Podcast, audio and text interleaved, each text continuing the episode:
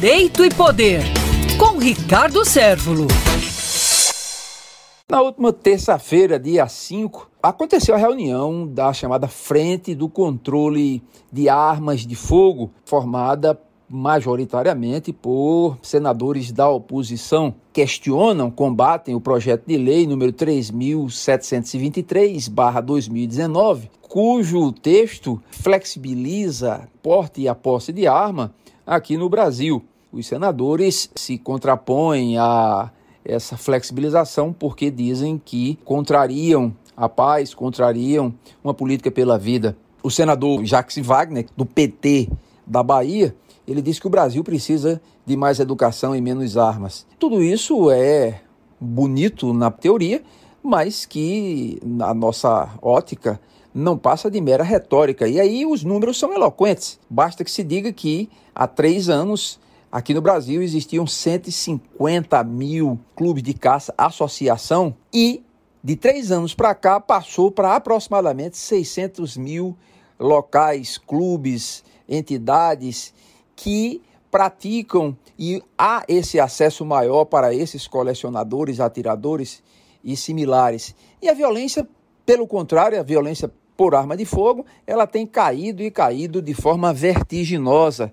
Ou seja, parece-me que é uma questão mais ideológica do que uma questão prática. Sem esquecer de que em 2005, 63,94% dos brasileiros votaram a favor do comércio de armas.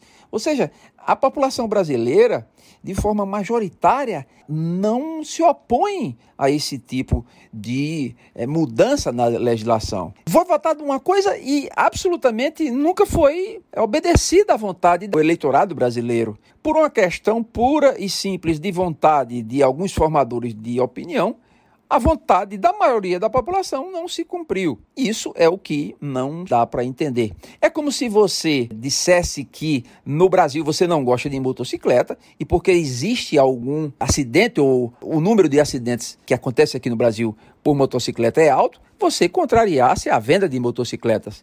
Claro que para que se use a arma precisa fazer uma avaliação psicológica, fazer um treinamento, ter um curso como você tira uma carteira de motorista.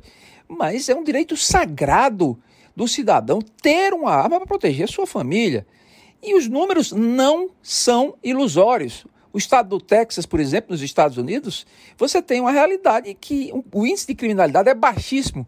E lá, a grande maioria da população anda armada. Mais uma vez, é importante que a sociedade reflita e alguns tabus sejam desconstruídos com base em estudos estatísticos, nos números. E chega de ter assunto proibido no Brasil. A população, na sua maioria, decide. Essa decisão precisa ser respeitada, o que não foi no referendo de 2005.